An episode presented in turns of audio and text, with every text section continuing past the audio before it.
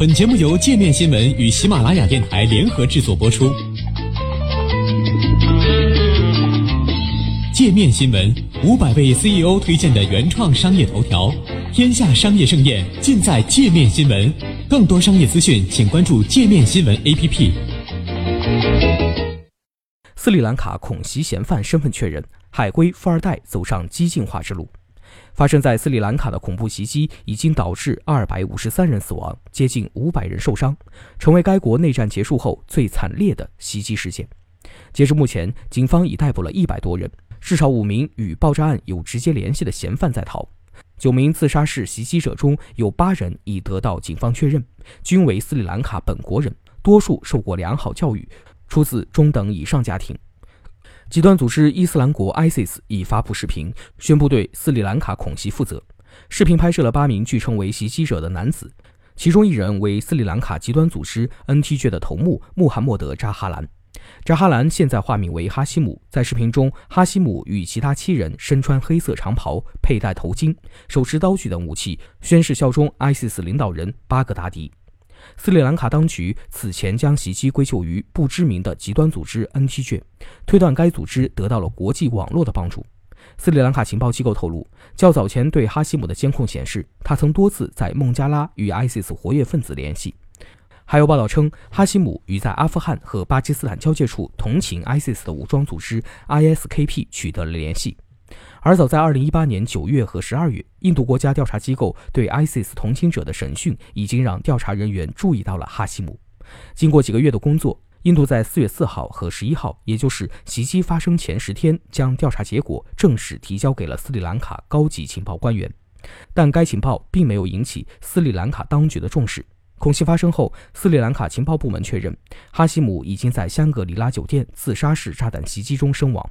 而他所创立的 NTJ 推崇极端保守的萨拉菲主义，其成员几乎全是年轻人，大部分为伊斯兰学校的毕业生。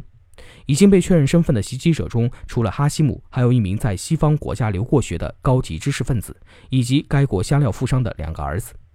爆炸的策划者之一穆罕默德曾在2006年至2007学年就读于伦敦金斯顿大学，主修航空航天工程。之后，他还在澳大利亚墨尔本攻读了研究生的课程。当地时间四月二十一号，在第一次爆炸发生五个小时后，穆罕默德在科伦坡郊区的德西瓦拉热带酒店引爆炸弹身亡。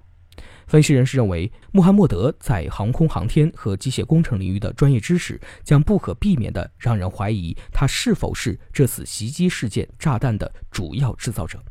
而另外两名嫌疑人易普拉辛兄弟的身份也成为了媒体关注的焦点。印度媒体 First Post 披露，他们的父亲穆罕默德·伊普拉辛是斯里兰卡商界最声名显赫的人物之一。除了是一位受人尊敬的香料商人之外，老伊普拉辛还是一支左翼政党的领袖，现工商部长巴提乌丁的密友。作为上流社会的一员，老伊普拉辛经常出现在前总统拉贾帕克萨的招待会上。伊普拉辛家的伊莎纳出口公司总部位于科伦坡。根据公司网站介绍。伊莎纳是自2006年以来斯里兰卡最大的香料出口商。4月21号早上，老伊普拉辛的两个儿子，33岁的英沙夫和31岁的伊勒姆，分别在科伦坡肉桂大酒店和香格里拉酒店引爆了炸药包。目前，英国安全部门正在调查英沙夫与英国的联系。此前有消息人士证实，他最近几年经常前往英国。英沙夫也是一位成功的商人。曾在父亲的香料公司担任出口总监，还经营着一家铜厂。二零一六年，在科伦坡的一个仪式上，他和父亲还一起接受了总统出口奖。据邻居介绍，英沙夫的妻子是一位珠宝富商的女儿，开高档车，穿着西方时装。而香料公司的一位消息人士告诉《每日电讯报》，英沙夫大概在三年前受到了弟弟的影响。英沙夫的弟弟，三十一岁的伊勒姆，在香格里拉饭店引爆了炸弹。在袭击发生几个小时后，警察突袭了伊勒姆在科伦坡富人区的豪宅。伊勒姆的妻子也引爆了一枚炸弹，当场炸死了他自己、他的三个孩子和三名警察。事实上，富裕家庭的后代和高学历人士成为极端分子，并不是斯里兰卡恐袭案才展现的特例。基地组织前头目本拉登就来自沙特建筑业大亨之家。在美国的911恐袭中，三分之二的恐袭者都有本科文凭。而从欧洲国家埃及、突尼斯等国前往叙利亚和伊拉克加入 ISIS 的极端分子中，有很多来自小康家庭。